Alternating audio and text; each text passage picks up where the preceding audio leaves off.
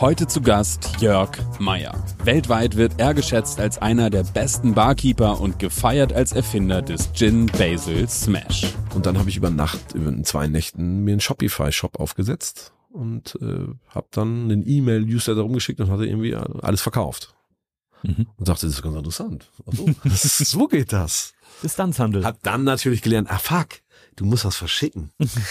da brauchst du Kartons für, die müssen zertifiziert sein, sonst lehnen die das ab. Also die ersten haben drei, vier Tage länger auf die Ware gewartet, weil ich ein bisschen unorganisiert war.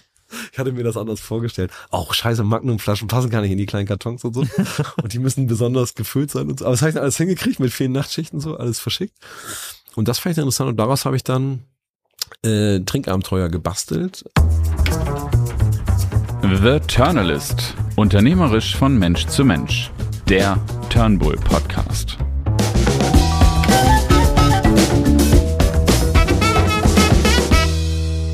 Moin Jörg, herzlich willkommen. Vielen Dank, hallo Peer. Sag mal Jörg, du hast mit dem Le Lion hier in Hamburg am Rathaus eine Bar aufgebaut, die mhm. weltbekannt geworden ist. Du hast einen Drink erfunden, der weltweit getrunken wird, inzwischen eigentlich so ein moderner Klassiker der Barkultur geworden ist. Mhm. Also mit anderen Worten, in den kommenden Minuten möchte ich mit dir ein bisschen darüber sprechen, wie kommt man eigentlich dazu, Barkeeper zu werden und auch noch einer der Besten seines Fachs und wie macht man das alles selbstständig? Mhm. Aber bevor wir über dieses professionelle Trinken, das betreute Trinken sprechen, mhm. wie bist du selber eigentlich dazu gekommen? Barkeeper zu werden? Mhm. Ähm, ungeplant tatsächlich. Ähm, äh, äh, vielleicht ein bisschen abzukürzen. Ähm, ich habe, äh, ich komme aus Niedersachsen vom Land und bin da an einem Landgasthof aufgewachsen, was ich eigentlich ganz unterhaltsam fand. Ähm, also ich mochte sowohl die die Region als auch äh, das Aufwachsen da. Bin dann nach dem Abitur also das war der familiäre Gasthof. Das war der ne? Ja. Also Wie man, hieß er? Man, äh, der Gasthof Meier in Bünne. Man nennt dann immer, also Lokale nennt man nach dem Nachnamen und dem Ort. Also, also heißt das Meier Bünne. Okay. Das ist also so. Gibt es heute noch, oder? Das gibt's heute noch, ja. Meine Jetzt muss ich aufpassen. Ich hätte beinahe gesagt 80 Räder, stimmt nicht. 79-jährige Mutter äh, schmeißt ja noch mit meiner Schwester. Ja, Wahnsinn. Ja, die ist sehr aktiv. Also da tatsächlich äh, muss ich mir auch noch, also die hat immer noch mehr Power als ich. Das finde ich immer beeindruckend. das heißt, du warst ja schon als kleiner Junge quasi hinter der Bar? Da, da, also das würde man da nie Bar nennen, das hat man Theke genannt. Tresenkneipe. Und äh, ja, also wir haben, das war so, wie sich, wie das früher so war, man lebt im Betrieb. Also auf dem Betrieb oder wie auch immer. Also man, das war immer so, wenn, wenn man den Ruhetag hatte, dann klingelten die Kunden halt hinten und haben gesagt, ich brauche trotzdem Bier. Hm. Da musste man halt runtergehen und denen das verkaufen. Dann hat man halt eine Kiste mitgegeben oder sowas. Also es war so ein, das war, man war halt 24-7 da. Mhm.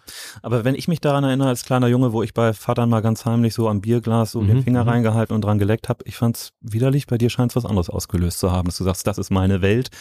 Ähm, mir schmeckt das. Jein, also äh, jetzt muss man ein paar Dinge, glaube ich, trennen. Zum einen ist es, wenn man, glaube ich, nach wie vor, wenn ich das ab und zu begutachte, wenn ich nochmal in der Region bin, die ich, wie gesagt, nach wie vor sehr schätze, ich glaube, auf dem Land ist ein anderes Verhältnis zu Alkohol. Mhm. Weiß ich nicht. Da geht es auch ein bisschen um Quantitäten. Ähm, so bin ich auch aufgewachsen. Man hat halt irgendwann dann tatsächlich nicht durch den, durch die Arbeit, das konnte man, glaube ich, ganz gut trennen. Also ich glaube, heute wäre das nicht mehr so, also heute muss ich dann selber manchmal drüber nachdenken, wenn mein Sohn, einer von den beiden, ist sehr gerne da und zapft gerne Bier und so. Formell, gesetzlich ist das nicht ganz legal, wenn er dahinter steht. Mhm. Ähm, so, das hat man halt früher einfach gemacht. Ne? Das ist mit, mit, keine Ahnung, 10, 12 oder früher schon mit der Oma dann jünger dahinter gestanden, hat den Gästen Korn und Bier eingeschenkt. Und ähm, das muss man, also das ist halt eine Sache, die man, ähm, die hat mich nicht getriggert, Alkohol zu trinken. Tatsächlich ist dann eher so natürlich, wie es glaube ich bei vielen war, oder zumindest in der Zeit, wo wir aufgewachsen sind, äh, äh Jahrgang 75, äh, sprich mit 15, irgendwann hat man so ein Interesse gehabt, so doch vielleicht das mal auszuprobieren. Mhm. Das hat man dann gemacht und am Anfang, wie du sagst, schmeckt das nicht, gerade so Bier, weil es ja bitter ist. Dann konnte man zum glücklicherweise auf, auf Haselünner Kornproduzenten ausweichen, die in den, in den Massenmarkt eingestiegen sind mit zuckerhaltigen Fruchtkorninterpretationen mit Apfel Saurer und. Und ja, ah. das war die Zeit. Wir haben es geliebt. Das waren die Tage. so, das hat den Einstieg erleichtert, äh, vielleicht. Ähm, bin dann aber doch relativ schnell irgendwie auch Bier so mochte man dann. Und dann gab's halt diese Zeit des ähm, Trinkens in der Jugend neben des Arbeitens, ähm, die aber wenig mit dem zu tun hat, was man nachher in Hamburg gemacht hat. Es war dann so eine, also wie gesagt, ich, ich, ich war dem Alkohol nicht abgeneigt. Ich glaube, ich habe da, es kommt darauf an, aus welcher Sicht man guckt. Von von der WHO-Sicht trinke ich wahrscheinlich zu viel. Ich glaube, ich kann da sehr gut mit umgehen. Ich verstehe, dass das äh, eine Droge ist und dass man da ein bisschen Vorsicht walten muss und äh, dass es so Zeiten gibt, wo man das gut genießen kann und Zeiten, wo man vielleicht ein bisschen aufpassen sollte. Aber dann in der Stadt, äh, dadurch, dass ich, wie gesagt, ich bin in, in dem Landkreis aufgewachsen und wollte eigentlich studieren nach dem Abitur. Das hat aber aus verschiedenen Gründen nicht geklappt und bin dann sehr kurzfristig entschlossen, weil ich dann, ich habe einen Landschaftsgärtner Ferienjob in Berlin gemacht nach dem Abitur mhm. mit einem befreundeten Landschaftsbauer da und fand dann Großstadt cool. Also war in Berlin, das war so ein bisschen die Zeit nach der Maueröffnung und da war so ein bisschen wilde Zeit, irgendwelche komischen illegalen Kneipen und Bars. Und das hat mich sehr getriggert und danach war mir klar, du, das Studium ist erstmal egal. Hauptsache, du, lebst jetzt in einer Großstadt. Und da bin ich relativ schnell sozusagen nach Hamburg gezogen. Das hat sich ergeben, weil ich habe dann einfach gedacht, ich will in irgendeine Großstadt. Hab mir alle Großstädte angeguckt, wollte dann gesagt, was kannst du? Gastronomie kannst du, dann gehst du halt in die Stadt, da ist Gastronomie wahrscheinlich interessanter und habe mich dann einfach in allen Hotels beworben und habe hier in Hamburg im Elysee Hotel eine Ausbildung zugesagt bekommen, sehr kurzfristig, weil jemand, das war noch die Zeit, wo man auf Lehrplätze warten musste. Okay. Also man ist dann ins Vierjahreszeiten, da wurde man natürlich ausgelacht, die haben gesagt, Herr, Herr Meier, kommen Sie mal in drei Jahren wieder oder in vier und wer sind Sie überhaupt? Kommen Sie hier von der Elbe oder? und man hat gesagt, nee, ich komme aus Niedersachsen. Und ja. Aber dann warst du im Das Elysee war liberal und, und äh, sehr freundlich und charmant und hat gesagt, kommen Sie doch. Genau, absolut. Da waren auch gleich coole Mitarbeiter. Familie Block. Genau, selbst das Vorstellungsgespräch war schwungvoll, freundlich, nett. Mhm. Und da habe ich gesagt, ja, dann fange ich hier nächsten Monat an. Und dann haben wir gesagt, dann kommen Sie doch. Und so bin ich dann nach Hamburg gegangen und habe dann über diese Arbeit im Hotel, die ich total interessant fand, weil plötzlich bislang war für mich Gastronomie so ein, ich kannte das halt, man ist da aufgewachsen, hat das so mitgemacht ich habe das nicht wirklich, also klar war das Arbeit, aber irgendwie war das auch, das macht man halt so. Mhm. Hattest du denn da schon ein unternehmerisches Ziel oder war es einfach nur, na, ich gehe jetzt mal der Weg, der gerade so direkt vor mir liegt? Also ehrlich gestanden glaube ich nicht, genau. Also erstmal hatte ich kurzfristigere Ziele. Mhm. Äh, das, das erste, vor dem hatte ich dann Angst, die eigene Wohnung. Also das war ja toll. Endlich, und dann hat man natürlich verstanden, was in Hamburg Wohnungen kosten und hat gesagt, oh, das ist schlecht. Und man hat andererseits habe ich aber auch nicht so ein, weil ich gar nicht so in so einem studentischen Umfeld unterwegs war, ich war jetzt nicht so ein, ich hatte so ein Modell von, von ähm, wie nennt man das, Wohngemeinschaft oder so, das war nicht so meins. Mhm. Also war mir schon klar, ich brauche was Kleines Eigenes, muss ja irgendwie auch ein bisschen zentral und so. Und dann habe ich verstanden, wie teuer das ist, dachte, das ist schlecht. Und dann habe ich dagegen meinen Ausbildungsgehalt, da habe ich gesagt, das ist schlecht, weil die Zahl der Miete ist höher als die Zahl der Vergütung jetzt. Houston, wir haben ein Problem. Ich hatte irgendwie noch wenig Geld und natürlich auch sehr großzügige Eltern, die das ein bisschen gefeatured gesagt, komm, wir unterstützen dich mit Geld. Hab dann aber natürlich, das kannte ich vorher nicht, im Trinkgeld eine Sache, äh, im, im, jetzt habe ich schon verraten, im, im Hotel eine Sache kennengelernt, die ich nicht kannte, das war das Trinkgeld. Mhm. Und zwar irgendwie gleich in den ersten Tagen, die ich, die ersten Monate habe ich als Kofferträger verbracht. Das war in dem Hotel so üblich, dass man anfängt, um so die Leute kennenzulernen. Das fand ich einen mega interessanten Job, äh, der auch trinkgeldmäßig sehr interessant war. Und dann hatte ich mir gedacht, okay, wenn das so ist, wenn man hier wirklich ähm, weiß ich nicht, 1000 Mark Trinkgeld im Monat macht. Ja, als Lehrling. Ja klar, muss man ja gut machen, aber das mhm. ging schon. Also war nicht jeder Monat, es kam auf die Abteilung an. Ne? Mhm. Deswegen habe ich relativ schnell verstanden, du musst in den Abteilungen sein, wo du Trinkgeld machst. Mhm. Welche sind das? Neben dem Koffertragen? Also Restaurants, wenn du, je nachdem natürlich, das war so, also eigentlich als Azubi, so, hm, aber irgendwie musste man es ja natürlich dahin kommen, dass man kassieren konnte, dann konnte man auch Trinkgeld machen. Das war natürlich Koffer tragen. Das waren so die, äh, ich weiß nicht, in der Garage sitzen und Leute reinlassen. Früher war das ja noch so mit Parkwächter, dann Häuschen und so. Also alles, wo man Cash machen konnte, war interessant. Und alles, wo man das nicht konnte, musste man versuchen, möglichst äh, schnell rauszukommen. Sich entweder schlecht anstellen, dumm, so dass man der Tankstelle sagt, den können wir hier nicht gebrauchen. Und deswegen habe ich zum Beispiel auch äh, Kellner gelernt. Zum einen war dieses Hotelfachmann, war seinerzeit nicht möglich, weil alles belegt war. Aber Kellner war deutlich besser, weil man zum Beispiel sowas wie Zimmerputzen nicht machen musste. Mhm. Da gab es ja kein Trinkgeld. Also mhm. nicht wirklich. Mhm. Also das habe ich dann gelernt und wusste, okay, das ist cool. Äh, ich, das klappt hier einigermaßen mit dem Geld und so, jetzt kannst du hier bleiben. Und dann habe ich über die Zeit einfach festgestellt, die ich dann möglichst viel in den Restaurants da verbracht habe. Lustigerweise durfte man in dem Hotel als Azu, also auch wenn man über 18 war, das war ich, durfte man nicht in der Bar arbeiten. Das war so, die wollten das nicht. Hab dann auch verstanden, warum, weil ich nachts immer Gläser polieren musste. in dem gleichen Bereich, wo die Barkeeper so ihren schnell mal irgendwie ein Wasser getrunken haben oder ein Sandwich gegessen, weil die arbeitet natürlich Nacht. Und es fand immer so ein reger Austausch. Ich fand die Leute also in der Abteilung cool. Und irgendwie waren das die einzigen Leute in diesem Hotel, das ist jetzt vielleicht ein bisschen übertrieben, die einzigen nicht, aber die, die auffallend gute Laune hatten. die waren immer gut drauf. Das war so, wo du sagst, das ist eine coole Abteilung. Es waren so mhm. vier, fünf Leute, die hatten immer gute Laune. Dann hatte man über die Zeit mitbekommen, dass die sehr viel Trinkgeld machen. Mhm. Dass sie mehr Trinkgeld machen, als der Direktor verdient. Das durfte nur keiner offiziell wissen, weil sonst hätten die natürlich alle gar kein Geld mehr bekommen seinerzeit. Da war das ja noch alles ein bisschen anders möglich. Äh, weil die einfach so, wenn es gute Zeit waren, haben die so viel Trinkgeld gemacht. Die haben vier, fünf, sechstausend Mark, glaube ich, gemacht ja. im Monat weil das irgendwie alles einfach, da war ein umsatzstarker Laden und das, also seinerzeit war das noch nicht steuerfrei. Oh. Das war sehr interessant, weil das ist, ist das jetzt verjährt? Ich glaube, ja. Das, jetzt musst du nachforschen, Per.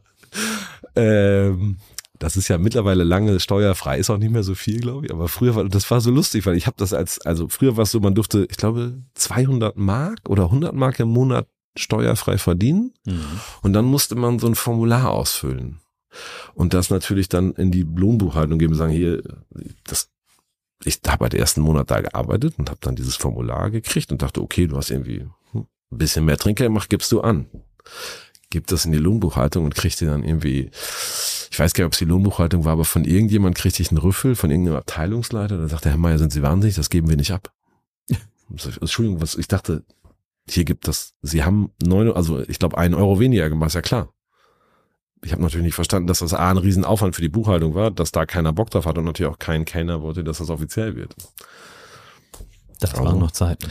Haben wir alle vielleicht Steuern dazu, das weiß ich nicht. Ja. Ja, gut, heute ist ja gut. alles Andere geregelt Zeit. und verjährt. Alles, und, und, vor allem ist heute steuerfrei seit vielen, vielen Jahren. Ja, was allerdings auch ein Problem ist, was, glaube ich, viele so gar nicht wahrgenommen haben, jetzt gerade in der Corona-Pandemie. Ja, es gab dann äh, Geld vom Amt für die Leute, die zu Hause bleiben mussten in den Restaurants und Hotels, aber die Gehälter sind dort ebenso gering, weil die Trinkgelder so hoch sind und die sind natürlich dann ausgeblieben in der Corona-Zeit. Großes das Problem. Das stimmt, aber das ist, denke ich, auch okay so. Also nicht okay, also natürlich einerseits, aber ich glaube, das muss man einfach verstehen. Also ich glaube, mhm. wer auch als Arbeitnehmer Trinkgeld äh, erwartet oder seriös einrechnet oder sagt, das habe ich doch immer bekommen, der hat das nicht verstanden. Es mhm. ja eine Bonusleistung und die muss man natürlich, die gibt's nur, wenn man was gemacht hat. Das stimmt. Und wenn man nicht, dann gibt's sie nicht. Das kam nach dem Hotel.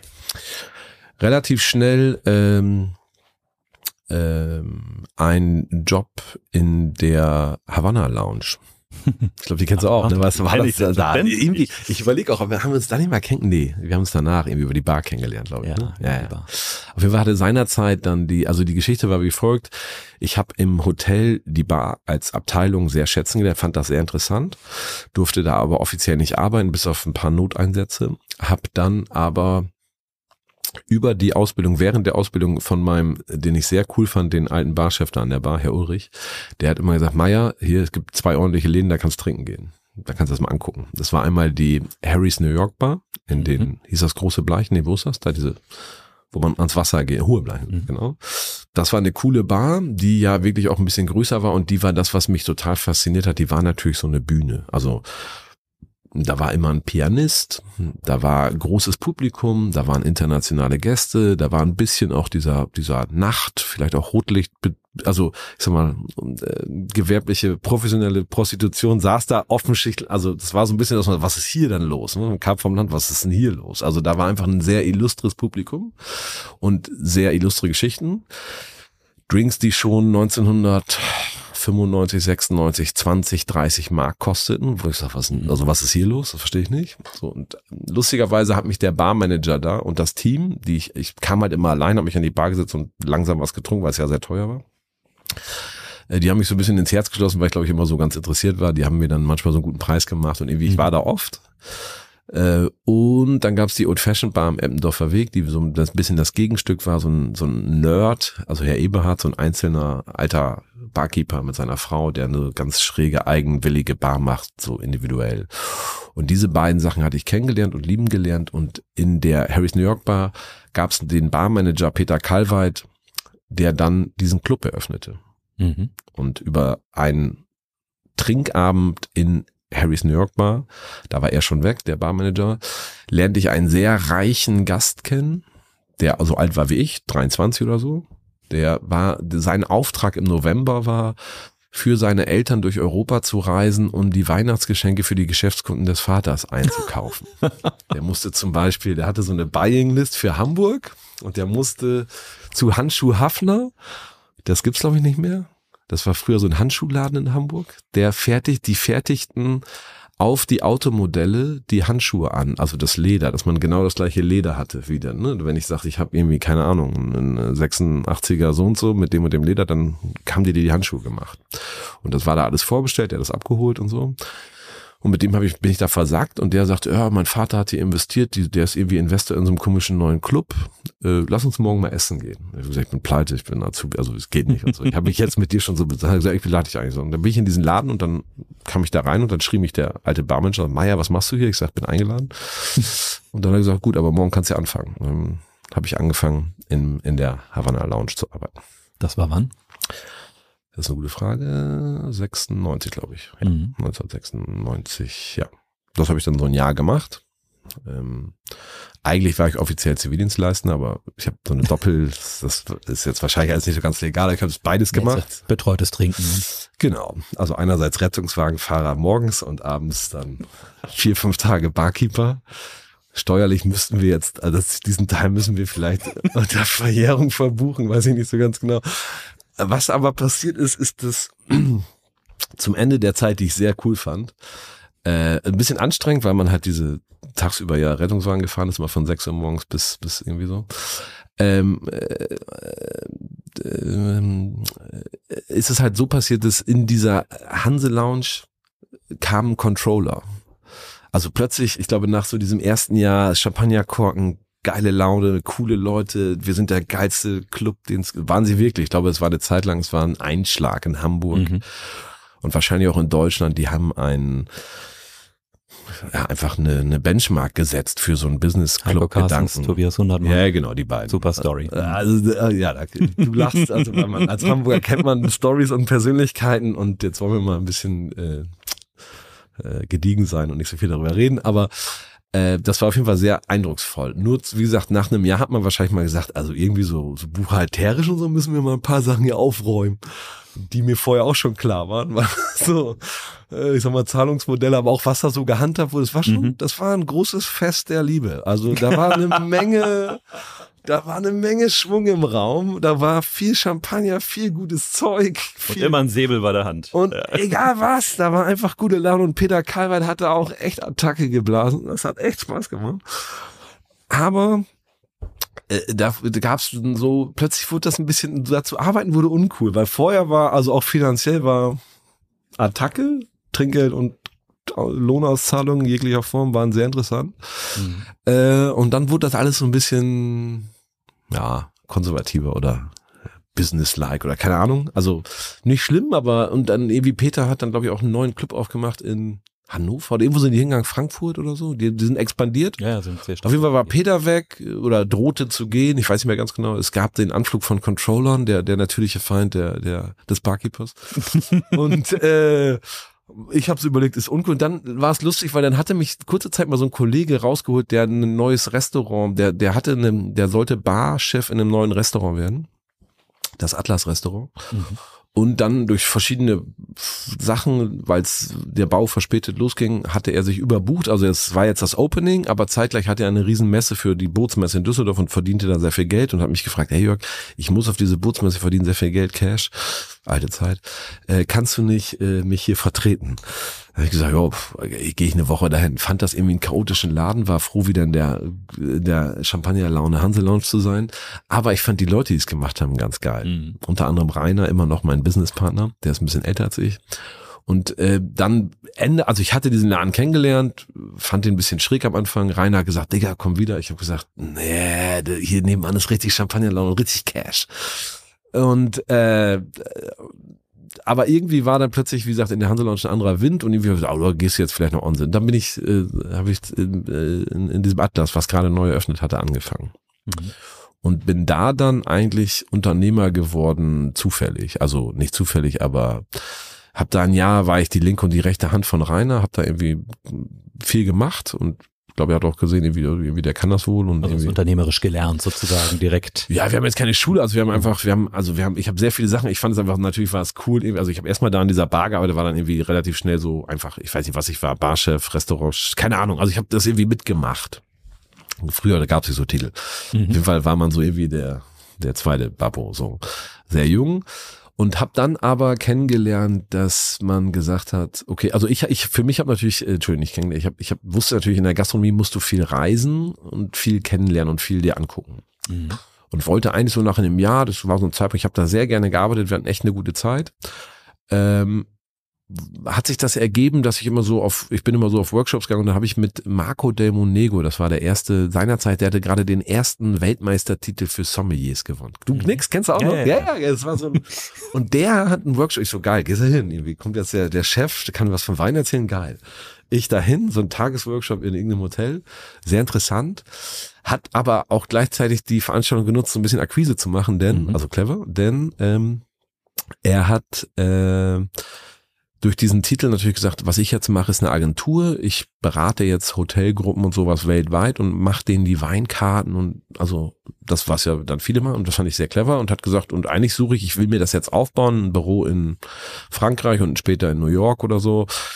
Ich weiß nicht, ob es hier, aber irgendwie Übersee, äh, wer, wenn jemand Interesse hätte, bitte melden. Und das fand ich Mhm. natürlich sehr interessant, habe gesagt, das ist cool. Dann habe ich mit ihm darüber geredet, sagt er, ja, kannst irgendwann, eilt jetzt nicht, in ein paar Monaten anfangen, wir planen das gerade alles. Du müsstest dann irgendwie ein halbes Jahr nach Frankreich in Weinbau, dir das angucken, mitmachen, eine Ernte und so, damit du auch mitreden kannst und so. Ist ja okay, ist interessant, warum nicht? Bin mit dieser Informationsfülle zu meinem damaligen Chef, Freund Rainer, gesagt, Champagner, lass mal essen. So, ich muss was besprechen hier ist ein entgleister Abend geworden und ich habe offenbart, dass ich jetzt nicht in Eile, aber plane, in den nächsten sechs Monaten zu gehen. Und dann hat Rainer die Konterkarte gezogen, hat irgendwie mit einem nochmaligen Essen und Champagner, hat gesagt, ja, oder du wirst Partner hier, ich verkaufe den Teil von dem Laden. Wow. Da war mein Ego sehr gestreichelt, das fand ich auch interessant. Dann habe ich überlegt, okay, dann mache ich das.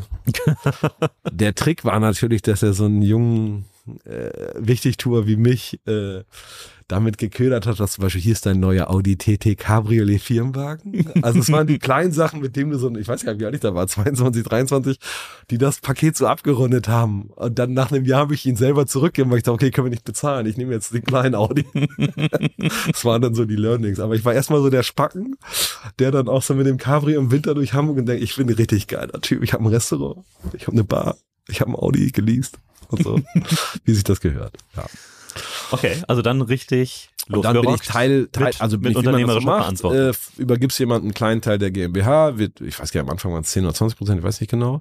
Ich hatte auch wenig Eigenkapital, es war dann so ein, so ein Deal, ne? Wenig Eigenkapital, aber dafür dann natürlich durch Arbeit. Und dann, also bin ich glaube ich in so eine, äh, also ich, wie gesagt, ist ja nach wie vor mein Geschäftspartner und wir verstehen uns sehr gut, haben viele Sachen zusammen gemacht. Ich glaube, ich war früher einfach, das war dann, ne, äh, in der Retrospektive, ich glaube, heute würden das viele nicht mehr so machen, weil heute sind die Leute ein bisschen aufgeweckter und verstehen und sagen hier. Aber es war gut und habe dann über die Zeit kennengelernt und dann haben wir angefangen, ja, Firmen zu machen und haben dann viele kleine, groß, also was heißt viele, aber einige Sachen gemacht. Mit einigen sind wir erfolgreich gewesen, mit anderen nicht so. Aber sind dieses Thema Gastronomie und ich, das Atlas war halt meine erste Stelle. Das war ein, ich sag mal, ein 100 Plätze ganz cooles Restaurant seinerzeit mit einer coolen Bar. Ähm, mich hat immer aus der Vergangenheit dann schon dieses Bar-Thema sehr gereizt, was in dem Restaurant ganz gut umgesetzt war, aber nicht so perfekt. Eine Restaurant-Bar ist meist ja was anderes. Ich hatte so die Leidenschaft war für diese Bar halt von sowieso schon für mich geweckt. Das hat mich sehr interessiert. Wir haben das sieben Jahre gemacht. Wir haben in dieser Zeit so äh, Showküchen gebaut, die ersten. Das waren so, wir waren so die ersten Leute, die so, so einzelne Küchen für Kochkurse gemacht haben. Dann haben wir so ein, auf dem Phoenixhof dieses, ich weiß nicht, ob du das kennst, den Kochsalon. Das war so Ja, eine klar. große freitragende Halle. Da waren Ja. durch diese Internetblase 2000, die dann platzte, was auch unseren gut gehenden Mittagstisch hat platzen lassen und die Mhm. Die, äh, weil die umliegenden Büros von äh, 150 gut bezahlten IT-Lern auf irgendwie vier Leute und kurz vor der Insolvenz schrumpften und dann alle so, was gibt's denn als Tagesgericht und nicht mehr drei Gänge, so okay. Also es änderte sich sehr das Konsumverhalten auf diesem Phoenixhof.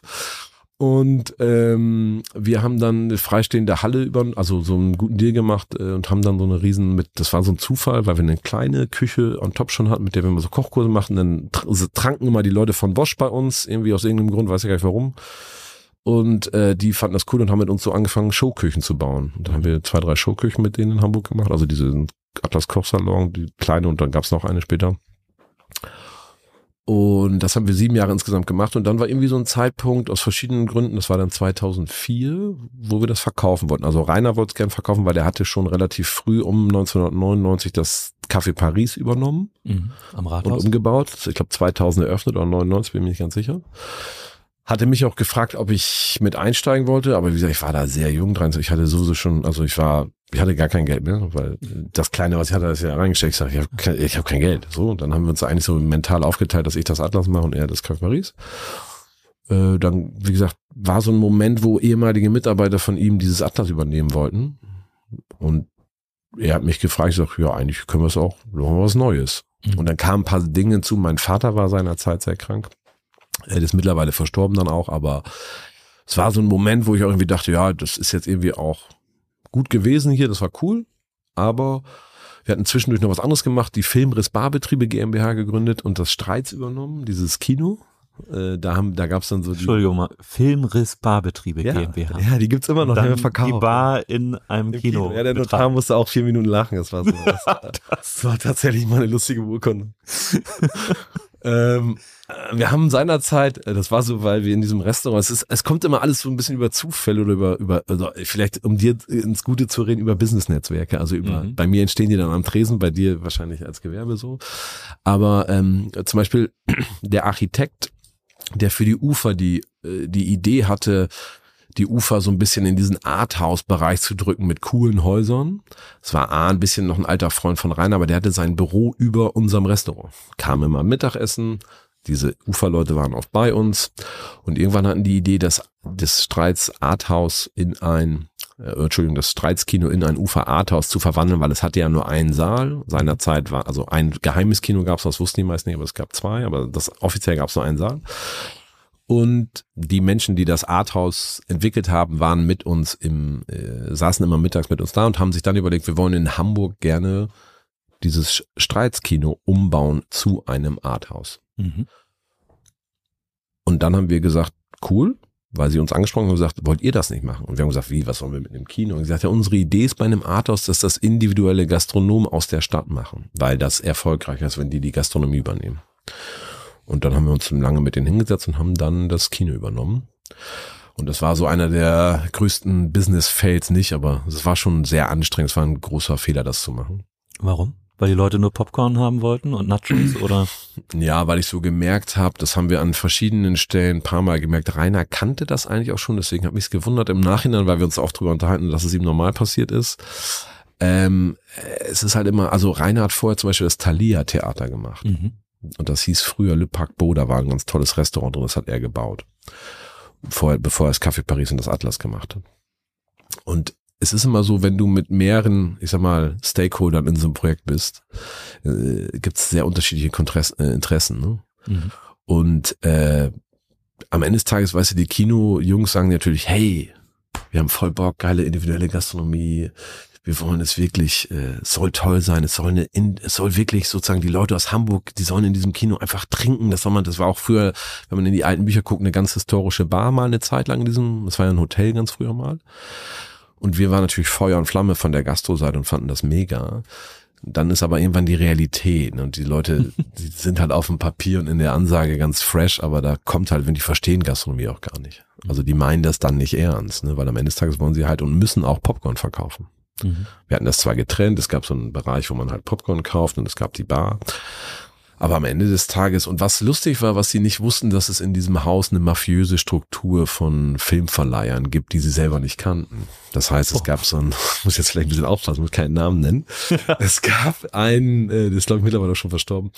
Es gab jemand in dem Haus, es gab, also das, das Streits war das Hamburger Pressekino.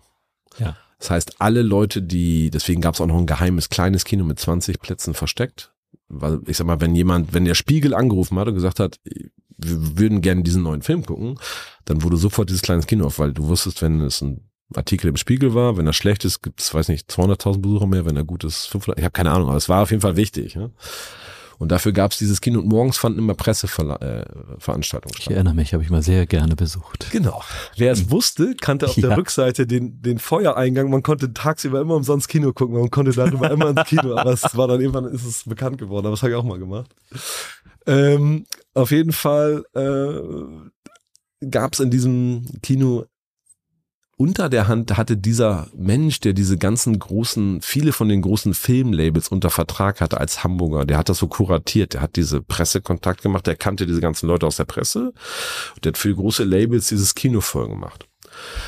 Und der hatte aber irgendwie den Deal, dass, dass ihm alles gehörte. Das wusste nur keiner. Der hatte irgendwie mit den Filmvorführern und allen Angestellten, glaube ich, ganz gute Deals. Und wir hatten dann zum Beispiel einfach, weil wir hatten einen normalen Kalender, haben gesagt, okay, so und so, dann und dann sind die Buchungen und an den anderen Tagen können wir machen, was wir wollen. Machen wir eine Veranstaltung, vermieten wir die Bar oben, machen da ein Event. War noch nicht so, weil dann kam er plötzlich mit seinen, weiß ich nicht, wichtigen Freunden, er hat gesagt, nee, ist unsere. Und dann haben die Filmverführer gesagt, okay, dann, also euch zeigen wir nicht den Film, aber was er möchte, zeigen wir jetzt. Es war sehr komisch. Also es war eine komische da wieder rausgekommen? Durch Verkauf. Also das hat sich dann über die Zeit relativiert. Wir haben das ein bisschen aufgeräumt. Wir haben, ähm, das hat sich mit diesen Verleihergeschichten ein bisschen entspannt, die, was ich gerade beschrieben hat. Es war eigentlich ganz okay, aber wir haben einfach gemerkt, es ist nicht unser Business, weil es halt wenig Gastronomie war. Man konnte damit Geld verdienen. Äh, Man musste sich halt sehr anfreunden mit der, mit der Kinogeschichte und mit den ganzen Ideen, was so aus dieser Kinowelt kommt. Und wir haben gemerkt, wir sind Gastronomen. Und dann hatten wir aber zwei Mitarbeiter, äh, die das irgendwie den Reiz empfunden haben, sich da jetzt vielleicht, die haben da gut gearbeitet, die haben echt einen, doch einen Job gemacht. Mhm. Und den haben wir dann die Firma verkauft. Und Okay. wenn man heute in der Brooklyn Burger Bar essen geht und beim Reinkommen links oben an den vorgeschriebenen Anschlag des gastronomischen Betreibers an der Tür guckt, dann steht da Filmriss Barbetriebe. Weil Jan und die mittlerweile Steffen, die haben diese Firma gekauft, haben dieses Kino sehr erfolgreich als Bar sechs, sieben Jahre, ich weiß gar nicht wie lange weiter betrieben, bis es verkauft wurde. Äh, Und haben diese Firma dann weiter gastronomisch entwickelt und haben daraus dann dieses Brooklyn Burger Bar und die Mhm. irgendwas noch gemacht. Aber für dich kam dann im Grunde genommen als nächstes die, die Verengung komplett auf reinen Barbetrieb. Genau, also ich war dann in, Also sozusagen die Spezialisierung, Konzentration auf die Nische. genau, also wir hatten jetzt das Streits verkauft, ein, zwei Jahre später das Atlas, dann durch den, äh, ich sag mal, elterlichen, äh, also durch den, der Familienbetrieb und mein Vater sehr krank. Ich bin dann interessanterweise, ich war dann schon äh, glücklich verheiratet mit meiner jetzigen Frau Mhm. und äh, also ist auch nur eine, also nicht so und äh, äh, irgendwie hat uns das gerissen, dass wir kurz überlegt haben, also ich hatte dieses Gefühl, okay, ich muss jetzt mal zu Hause helfen. Mhm. Also die hatten mich sehr unterstützt und es war, das verschiedenen Themen war das irgendwie, ich musste da mal hin. Und wir haben kurz überlegt, oder gehen wir vielleicht aus der Stadt raus? Meine Frau hat eine PR-Agentur als Geschäftsführerin gearbeitet für Mode und Fashion, auch ziemlich erfolgreich, würde ich sagen. Und äh, ich glaube, wir waren beide gerade an so einem Punkt, wo wir gesagt haben, oder wollen wir vielleicht mal was ganz anderes ausprobieren? Mhm. Und irgendwie So ein Landgasthof beispielsweise. ja, dann haben wir so, oder wollen wir mal, also es ging eigentlich darum, da, wie gesagt, ein bisschen zu helfen, aber, oder vielleicht ziehen wir da auch hin. Mhm. Und dann hat das ein bisschen Form angenommen und dann bin ich halt zurück und habe diese Firma umgebaut in eine GmbH und habe dann irgendwie, das hat sich alles, weil es ging darum, dass mein Vater nicht mehr ganz geschäftsfähig war und so. Und ähm, habe das übernommen und äh, wir haben uns überlegt, wir ziehen dann nach Niedersachsen und machen diese Landgasthof, haben da auch ein paar ganz interessante Dinge gem gemacht, so angeschoben, haben dann aber gemerkt, A, ist das Thema, äh, wie nennt man das, Generationen äh, übertragen, hier die, das Business, nicht ganz zu Ende gedacht Mhm. von beiden Seiten. Äh, Das funktioniert nicht gut und haben auch gemerkt, das sind nicht wir. Mhm. Und haben dann ähm, äh, in völligem Einverständnis hat das meine Mutter und später auch meine Schwester jetzt, die machen das weiter. Und wir sind zurückgegangen nach einem Jahr schon oder nach anderthalb Jahren nach Hamburg. Mhm. Und ich hatte seinerzeit, 2004, bin ich halt aus Hamburg weg und habe da schon meinem Partner Rainer gesagt, ey, wenn ich zurückkomme, ne, ich war mir nicht sicher, wenn ich zurückkomme, dann müssen wir mal eine Bar machen, also eine richtige, eine geile, nicht so ein Restaurant, nicht so mit irgendwie nervt, irgendwie Leute trinken Wein und so und äh, das, ich will eine richtig geile Bar machen. Und dann kam ich halt Ende 2005 zurück und habe mich bei Rainer gemeldet. Ich sag, also wir haben uns auch vorher natürlich mal weiter getroffen und habe gesagt, ich wäre jetzt soweit. ich bin jetzt hier, wir können jetzt was mit der Bar machen. Und dann haben wir, ja gut, das erste, was wir natürlich bräuchten, wäre, also ich hatte tatsächlich. Lesen, die- der irgendwo steht. ja, das ist gut. Ich hatte tatsächlich diese, in diesen äh, zwei Jahren ähm, die Langeweile der niedersächsischen Tiefebene dafür genutzt. Also man muss sich das so vorstellen, da ist schon das, wie gesagt, aber ich sag mal so, gerade in den Wintermonaten, so montags bis donnerstags ist am 10 Uhr also wirklich sowas von der Hammer. Hm. Und ich hatte das dafür genutzt, sehr viel in der Ferne zu schweifen, digital. Und sehr, weil ich schon über dieses Atlas und ich war sehr mit dieser Bar-Szene verwandt und die war so ein bisschen aufkeimt international, dass sich da viel passierte und ich war auch immer auf allen möglichen Messen. Das gab nicht so viel, aber in London. Und, also ich habe mich sehr ausgetauscht mit Leuten, die viel Bar gemacht haben. Und äh, bin über äh, soziale Medien, also es gab so gar nicht, also das war so Foren und sowas, ist man so in Kontakt und hat so ganz viele Sachen gelesen über so coole neue Barprojekte in New York und in London. Blogs. Ja, Blogs waren Das cool. war noch Zeit. Das war Zeit, ja, ja. Ich hab selber eingeschrieben, mehrere sogar. Auf jeden Fall ähm, fand das total inspirierend und habe mir ellenlange Notizen gemacht, einfach in dieser Langeweile nachts am Schreibtisch zu sitzen, weil ich eh gewöhnt war, nachts zu arbeiten und das ist, das ist um 10 Uhr, ist ja um 9 Uhr ist alles vorbei. Mhm. Und habe dann einfach sehr viel Research für meine, wie sollte meine Bar sein? Und das war eigentlich ganz gut, so ein Jahr Ruhe zu haben, also mental, wo, um dann, um das zu planen, weil ich mit sehr viel straighter Vorstellung eigentlich nach Hamburg kam und das Rainer vorgestellt und der sagt, ja, können wir machen. Und dann brauchen wir einen Tresen. Mhm. Und dann war aber zum Beispiel in meinem Kopf diese Idee gewachsen zu sagen, es muss in der Innenstadt sein. Ich hatte mir sehr viel Gedanken gemacht, wie funktionieren Bars psychologisch. Also zum Beispiel, wenn du in Hamburg in einen Stadtteil gehst, dann bist du der Stadtteil. Mhm. Will ich das? Will ich Eppendorf sein? Will ich Winterhude sein? Will ich? Weil die, Hamburg ist ja eine sehr, sag mal, die meisten Städte haben ja Kieze.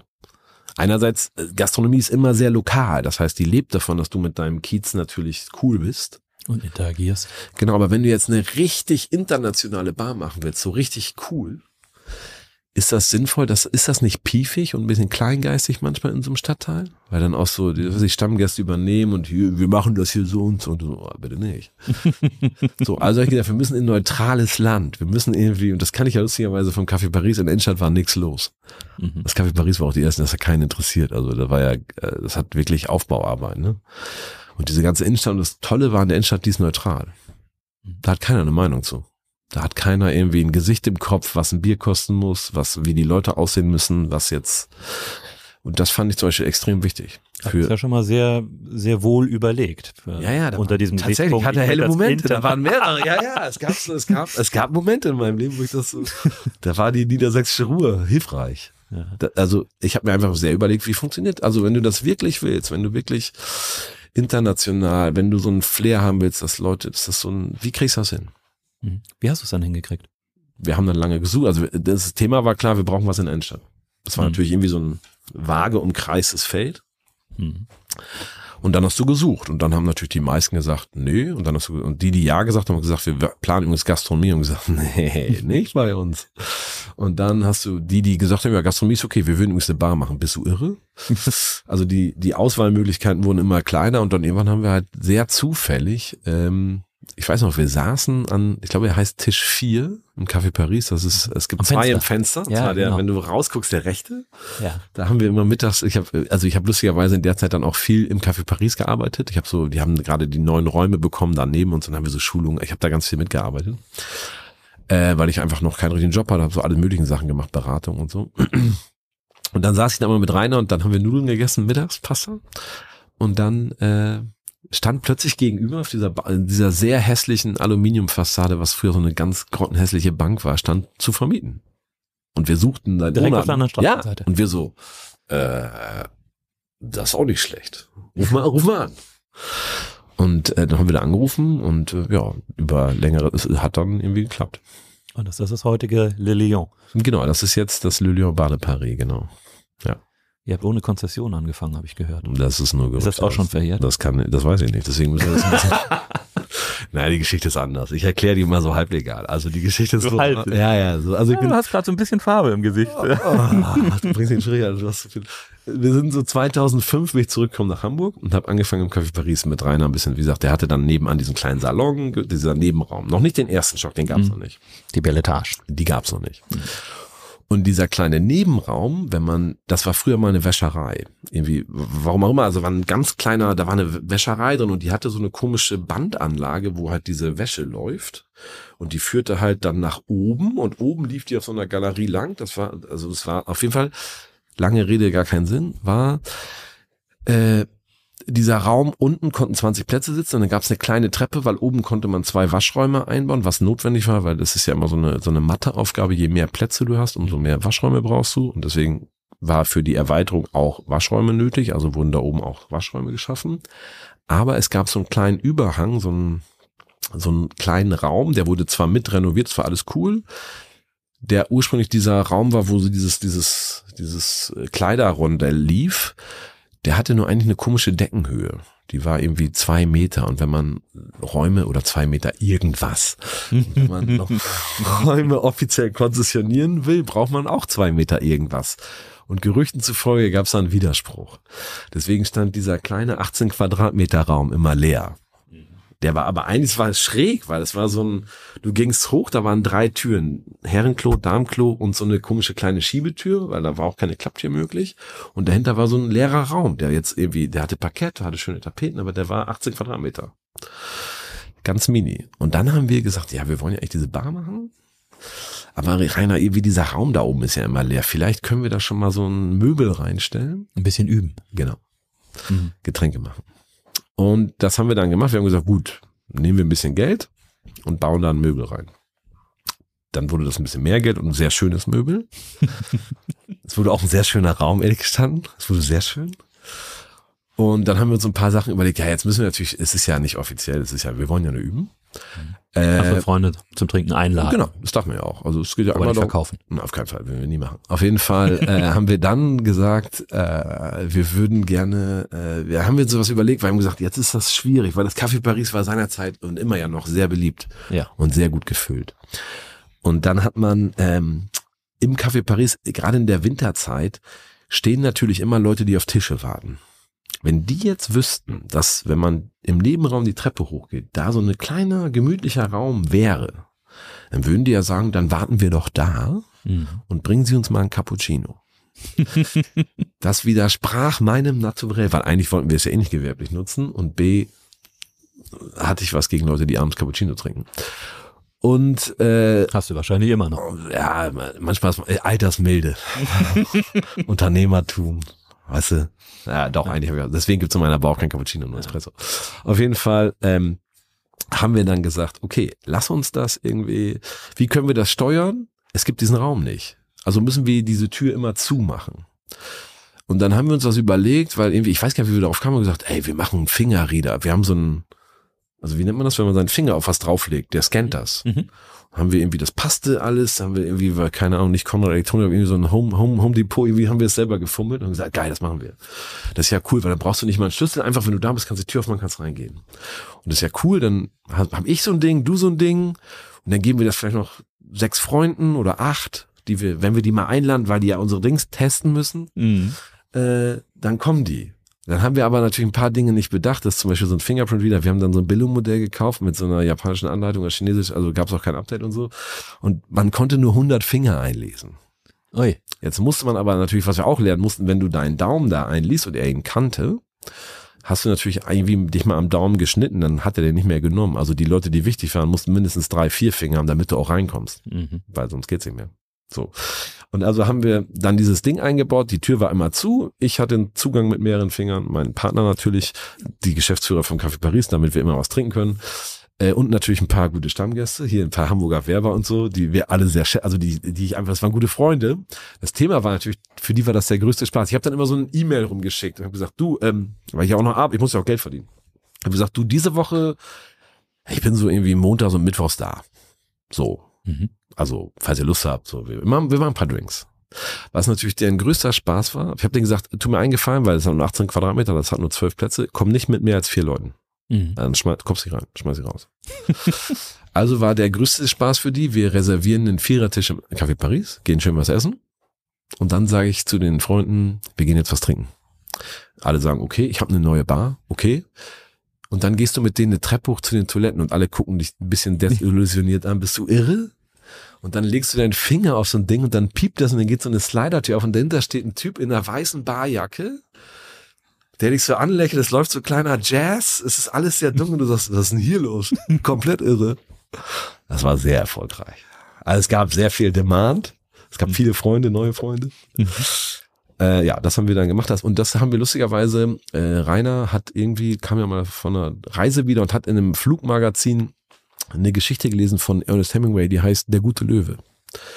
Ah, Und in dem- jetzt kommen wir zur Namensfindung. Äh, Genau. Und der gute Löwe ist die Geschichte, wo ein versnobter Löwe, eine Fabel, also ein, ein Löwe, der in Venedig lebt, ein geflügelter Löwe, der ist ein bisschen snobby, der geht immer in Harry's Bar, die gibt's ja wirklich, äh, bei Herrn Cipri Cipriano und äh, trinkt da gute Negronis und isst gute Pasta und wir fanden die Geschichte so toll, weil das ist eine lange Geschichte. Der Löwe, also nicht lang, aber der, der Löwe fliegt nach Afrika, scheitert, weil er eigentlich die, die echten Löwen kennenlernen will, aber die finden ihn versnobbt. Und also wir mochten diesen versnobten Löwen. Das war so, wo wir dachten, das ist einer von uns.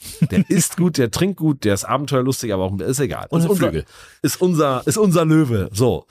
Und dann haben wir gesagt, jetzt können wir das aber nicht The Good Lion nennen, weil wir sind ja am Café Paris, wir nennen das Le Bon Lion Mhm. haben so ein kleines Logo entwickelt, zwei Löwen mit, mit Flügeln, die so einen Shaker halten, die standen dann hinten hinter der Bar auf so einer Scheibe, das war das Logo. Und ähm, so fing das an. Und dann fanden wir, das haben wir dann zwei Jahre gemacht, mit einer wachsenden Schar von neun Freunden. Kann ich auf diese E-Mail-Verteiler kommen? Wer bist du überhaupt?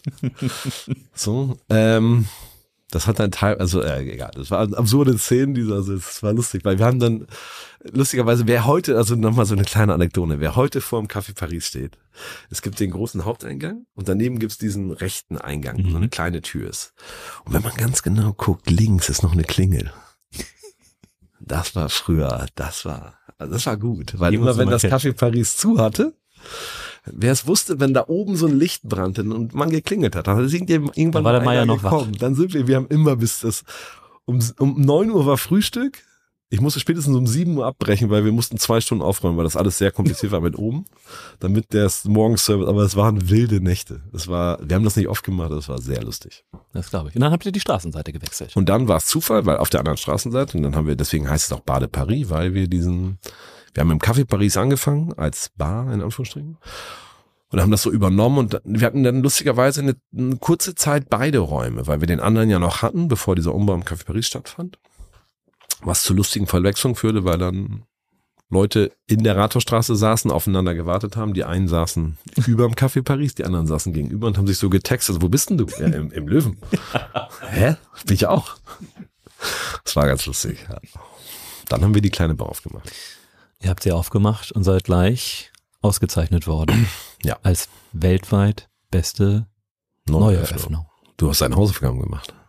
Das Ja, stimmt. Ja, geil. Ich habe in der Zeit schon gelebt. Aber und auch ab und zu mal Profis. getrunken Das stimmt, du warst in der Bar. Wie hast du das geschafft?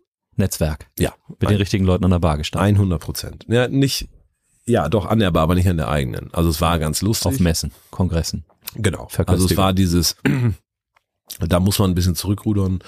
Das hat wirklich damit zu tun, dass wir in einer Nische waren, die sich gerade etabliert hat. Man hat so, also es gab plötzlich so eine, seit Jahren so eine weltweite kleine Bewegung an coolen neuen Bars außerhalb von Hotels. Das fing so in, in einigen großen Städten an und da gab es so eine Szene. Und die hat angefangen, dann kleine Messen zu machen. Wie gesagt, in London und Amsterdam waren die immer.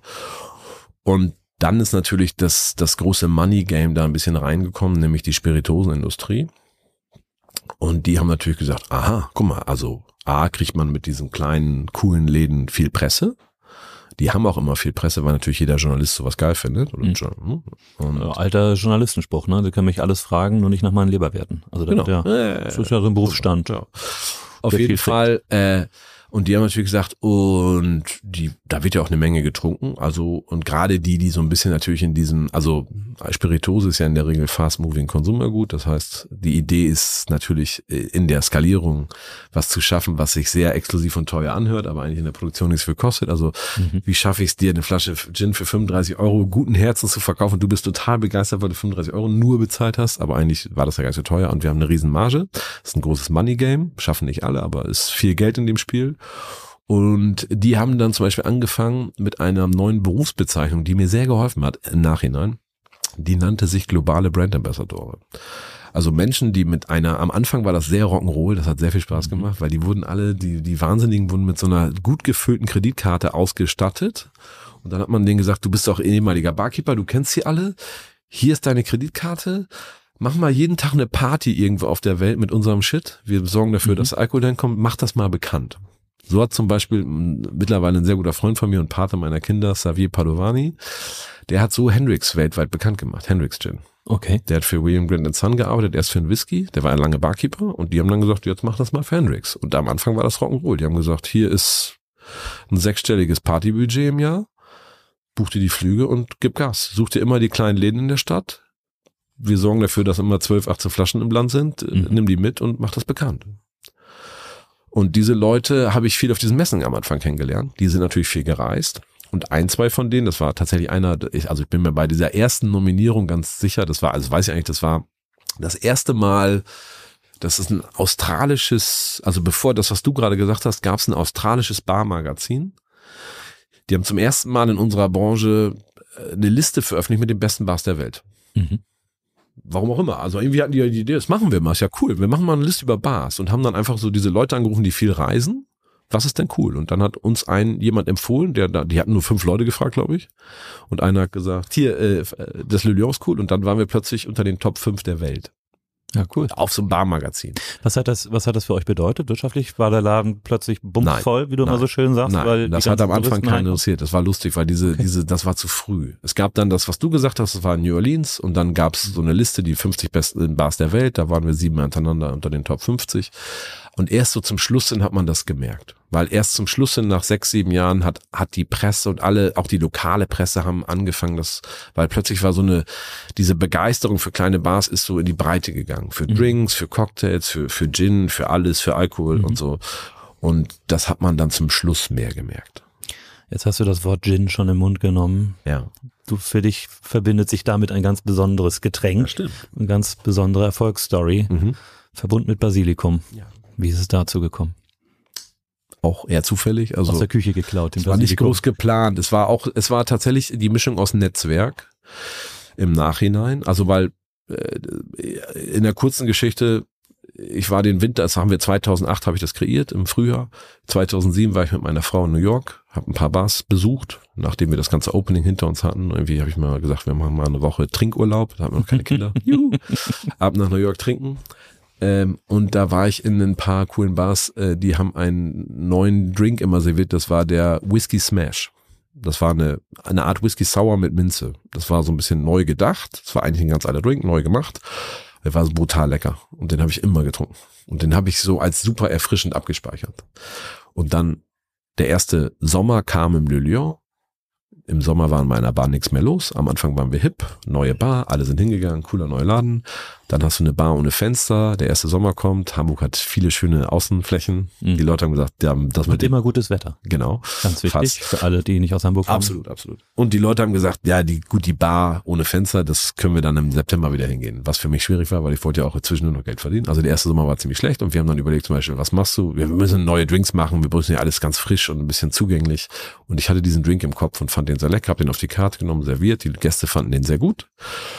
Aber wie gesagt, wir hatten zu der Zeit wenig Gäste und viel Zeit und haben dann immer ein bisschen rumexperimentiert und irgendwie, ich bin immer ins Café Paris und habe mir so Sachen geholt zum Ausprobieren, Kräuter und so, bin immer in die Küche und habe einen Drink vorbeigebracht, durfte mir Kräuter mitnehmen und so.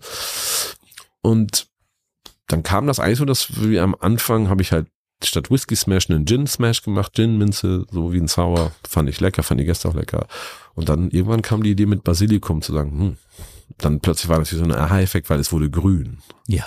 Du hast beim ersten Mal schon, weil so, also haben alle, du hast schon dieses Oh, also auch die Kollegen und da wusstest du, das ist jetzt geil. So. Verkaufen sich äh, Drinks mit Farbe besser? Müssen die blau, rot, gelb, grün sein? Ja. Also blau natürlich im Moment, also jetzt wieder, glaube ich, ist gerade so eine Zeit, wo, glaube ich, so Eskapismus gesucht wird. Ich glaube, blau hat eine Chance. ich glaube, wenn, ist jetzt blau wieder okay, weil man, glaube ich, äh, mittlerweile ein bisschen äh, auch wieder spaßsüchtig ist nach dem ganzen Wahnsinn ich glaube, zu der Zeit waren so, Grün war gut, weil natürlich. Mhm. Also, weil das kam ja von, es gibt wenig blaue Blumen, die man irgendwo reinschmeißen könnte, dass das ein blauer Drink wird. Weiß ich nicht, müssen wir mal in die Tiefe gehen. Aber, aber Gin Basil Smash in dem Sinne dann ein nachhaltiger Drink. Zum Beispiel. Ja. ja. Weil der, ne, und dann der große Vorteil, warum er bekannt wurde, waren tatsächlich meine Brand Ambassador Freunde, die sehr viel, also ich hatte einen für Hendrix Gin, einen für Tanqueray Gin und irgendwie noch andere und alle Marken waren natürlich auf der Suche nach Sachen, die ihren Gin bekannt machen. Mhm. Und da wir uns von Anfang an nicht fest, also gar nicht bewusst, aber nicht festgelegt hatten auf einen Gin-Marke und du das eigentlich mit jedem Gin machen kannst. Und der sehr einfach ist, weil du brauchst nur Zitronen, die gibt's eigentlich überall, Zucker gibt's überall und Basilikum auch überall.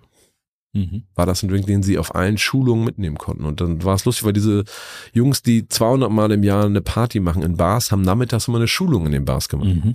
Erst eine Schulung, dann saufen. Erst die mhm. Arbeit, dann das Spiel. So hat sich der Drink sofort weltweit verbreitet. Genau, und so hat das sehr geholfen. Und die Leute fanden ihn gut und dann hat er sich verbreitet. Wie viel schenkst du davon jährlich bei dir aus und wie viel machst du davon noch selbst? Ich habe letztens ein paar mehr wieder gemacht. ich, ich, bin nicht selber viel hinterm Tresen im Delio. Aber äh, äh, wir sind, glaube ich, im Moment so vor der Pandemie, wir haben ja noch keine aktuellen Zahlen, aber vor der Pandemie waren wir, glaube ich, so bei 22, 24.000 im Jahr. Ich weiß nicht genau. 22 bis 24.000 Gin ja. Bales Misch. Im Jahr, ja. Krass. Ja, ist gut.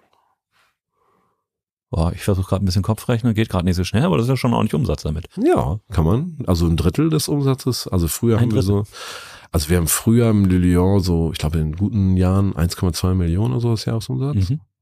Muss ich jetzt echt nach, weiß ich gerade nicht. Ich glaube 1,2. Das, das finde ich ganz interessant. Also du bist eigentlich so ein bisschen auch der Erklärbär, nicht nur für äh, gutes Trinken, ja, bei YouTube und da müssen wir jetzt auch nochmal äh, kurz drauf zu sprechen kommen. Sondern The Journalist, der Erklärbär-Podcast. Ja. Na, ich meine das jetzt sehr, sehr, sehr anerkennt, weil du hast äh, sehr frühzeitig äh, zum Beispiel mal die gesamte Kalkulation deiner Bar offengelegt. Das war ganz am Anfang mal. Ne? Ich nach Motto, was verdiene ich eigentlich so als Unternehmer hinterm Tresen? Und jetzt äh, zum Beispiel zuletzt auch erklärt nochmal, du Mensch, wie funktioniert so ein Unternehmensverkauf, da ist ja auch viel bei dir passiert. Ähm, also du nimmst schon dein, dein Publikum sozusagen auch mit, äh, genau. äh, nicht nur hinter den Tresen, sondern auch mal mit rein in die, in die Bücher ja. und das, was da so vertraglich alles passiert. Ja, am Ende, also es ist, ja, mache ich, mache ich auch gerne. Also am Ende ist es natürlich auch ein bisschen äh, Attention Game, wissen mhm. wir alle. Also ist einfach so, ne? wenn natürlich auf irgendwie auf, auf Social Media irgendwie eine, eine Zahl veröffentlicht sind, alle, was ist das? So, mhm. Hm, was, was, was, was? So. Ähm, also ich glaube tatsächlich, dass äh, also mir macht es sehr viel Spaß, darüber zu reden, weil ich finde halt Gastronomien einfach einen, nach wie vor ganz tollen Bereich äh, Business zu machen. Ähm, ich glaube, dass da einfach sehr viele Mythen sind, die man, glaube ich, auch auf, auf, aufräumen muss und ein bisschen relativieren muss. Welche zum Beispiel? Dass man Kaffee viel Geld verdient oder was war zum Beispiel, aber so. Es gibt so, also es gibt, glaube ich, also, also man muss, glaube ich, verstehen, dass das ein mittlerweile ein hartes, äh, also es ist ein, ein, Business, wo viele Leute sehr viele Meinungen zu haben und auch immer gleich denken, boah, da verdienen die richtig viel Geld. Mhm. So, weil die zum Beispiel volle Läden sehen. So, und das ist halt, also ich glaube, Gastronomie ist eines, das, also ich glaube, es gibt sehr viele Leute, die Geld investieren, die sagen, ich fasse Gastronomie nie im Leben an, bist du irre? Weil die natürlich einfach wissen, dass das ein sehr nicht skalierbares Geschäft ist, in der Regel sehr individuell, sehr abhängig von Personen. Ich glaube, nach wie vor Gastronomie kann ein brutaler Booster sein, man kann sehr viel Geld damit verdienen wenn man am richtigen Ort zur richtigen Zeit die richtige gute Laune verbreitet. Äh, Gastronomie hat ja sehr viel mit, es gibt ja, es ist ja ein facettenreiches Spiel. Ne? Es gibt ja Leute, die einfach auch in Hamburg mit Currywurstbuden, die irgendwie vier Quadratmeter ja. groß sind, viele Millionen an Geld und Bargeld wahrscheinlich gemacht haben. Da gibt's ja ein paar, also es ist, das, einige Sachen kann man nicht so richtig einschätzen, die kriegt man, die nimmt man gar nicht wahr, wie viel Geld da verdient wird. Und bei anderen Sachen überschätzen Leute das, glaube ich, grandios, äh, was so, weil sie sagen, boah, ich war da ist immer voll. Wo du sagst, naja, es war zwei Stunden voll, du bist ja zu der Zeit gekommen und äh, den Rest der Zeit muss ich auch noch viele Leute bezahlen. Was, was ist für dich ein gelungener Abend und vielleicht ein bisschen davon losgelöst. Als Gastronom. Es, als Gastronom, ja, als äh, jemand, wo du sagst, jetzt, das hat mir richtig Spaß, das hat mir Freude gemacht. Mhm. Und ab wann verdienst du da auch tatsächlich Geld mit? Es muss wahrscheinlich bei dir mehr als jeder Platz belegt sein in so einer Bar, oder? Ja, ja, klar. Also eine Bar lebt natürlich. Also, ist, also grundsätzlich kann man Konzepte, glaube ich, nicht vergleichen. Ich kann jetzt so ein bisschen vom, vom Le Lyon reden. Und natürlich ist es auch immer so ein Learning, wenn du, du musst ja einen Laden irgendwann am Ende des Tages bauen zu einer, zu einer Immobilie, die du findest. Du hast ja nie dieses, also hier vielleicht an der, an der Elbe habt ihr ein großes Haus, aber sonst hast du ja nie so richtig, du musst halt hier dich anpassen. Club sitzen wir gerade, ja. Ja, ja, hier, genau.